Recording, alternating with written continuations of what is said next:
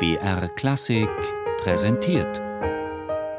Zoom, Musikgeschichte und was sonst geschah.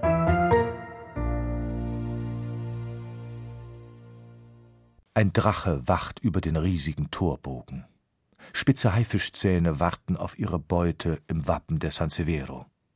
Kein Zweifel, ein grausames Schicksal wartet hinter dem düsteren Gewölbe aus dunkelgrauem Vulkanstein. Und noch immer weiß keiner so genau, was eigentlich geschah. Im Erdgeschoss links hat ein Geigenbauer seine Werkstatt.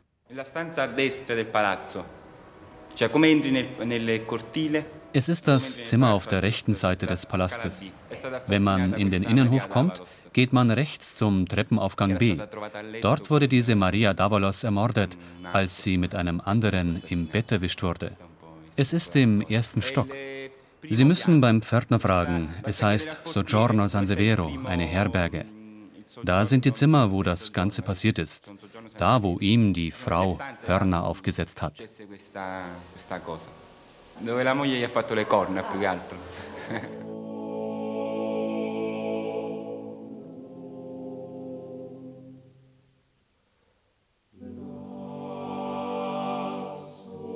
Außer der Fassade erinnert nichts mehr an den Adelspalast der Renaissance.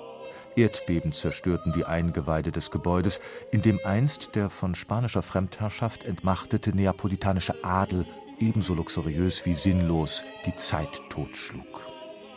Don Carlo Gesualdo, Fürst von Venosa, mietete den Palast als Stadtresidenz. Dort feierte er 1585 in einem mehrtägigen Gelage seine Hochzeit. Und dort fand die kurze Ehe, nur fünf Jahre später, auch ihr blutiges Ende. Der Pförtner kennt die schmutzigen Gerüchte. Er erzählt allerdings eine etwas andere Version. Gesualdo. Lei Gesualdo war ein Komponist, seine Frau hieß Maria Davalos und er hat die Frau und ihren Liebhaber Fabrizio Carafa ermordet. Eines Tages erzählte er, dass er zur Jagd gehen würde.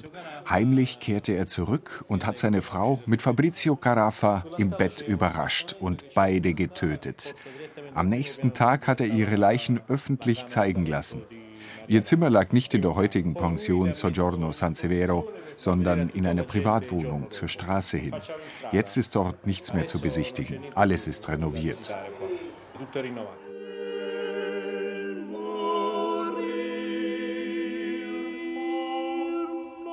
Noch 400 Jahre nach der Tat siegt die Kolportage über die nüchternen Gerichtsakten.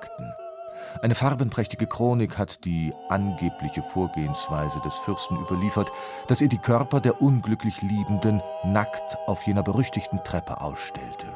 Beide, die Fürstin und ihr herzoglicher Liebhaber, an den intimen Stellen mit tiefen Wunden übersät.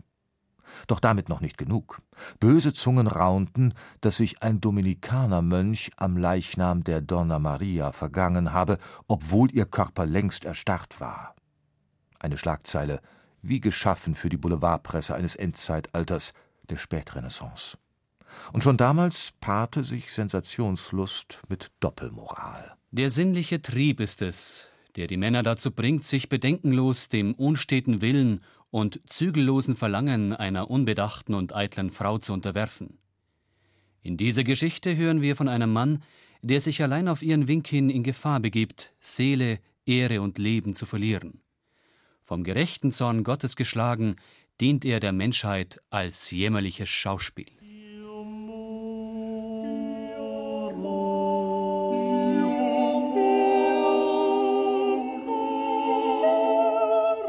Das genaue Protokoll des Gerichtsdieners besagt freilich, dass die Leichen nach der Untersuchung des Falles rasch und ordnungsgemäß in Särgen abtransportiert wurden. Ein Vorgang, der zu fantasielos ist, um sich im Volksgedächtnis einzunisten. Tatsache bleibt, dass der Adel seinerzeit nach eigenen Gesetzen lebte. Don Carlo Gesualdo jedenfalls wurde nie für seine Tat belangt, weil die High Society beschloss, möglichst schnell Gras über die Sache wachsen zu lassen. Schließlich waren mit den Carafa und den Davalos zwei der vornehmsten und ältesten Familien Neapels betroffen. Außerdem war es keineswegs der grausame Doppelmord, den man ihm vorwarf. Seine Ehre war lediglich in Verruf geraten, weil er die Tat nicht allein und eigenhändig begangen hatte, sondern aus einem feigen Hinterhalt und mit nicht standesgemäßen Komplizen, Knechten und Dienern.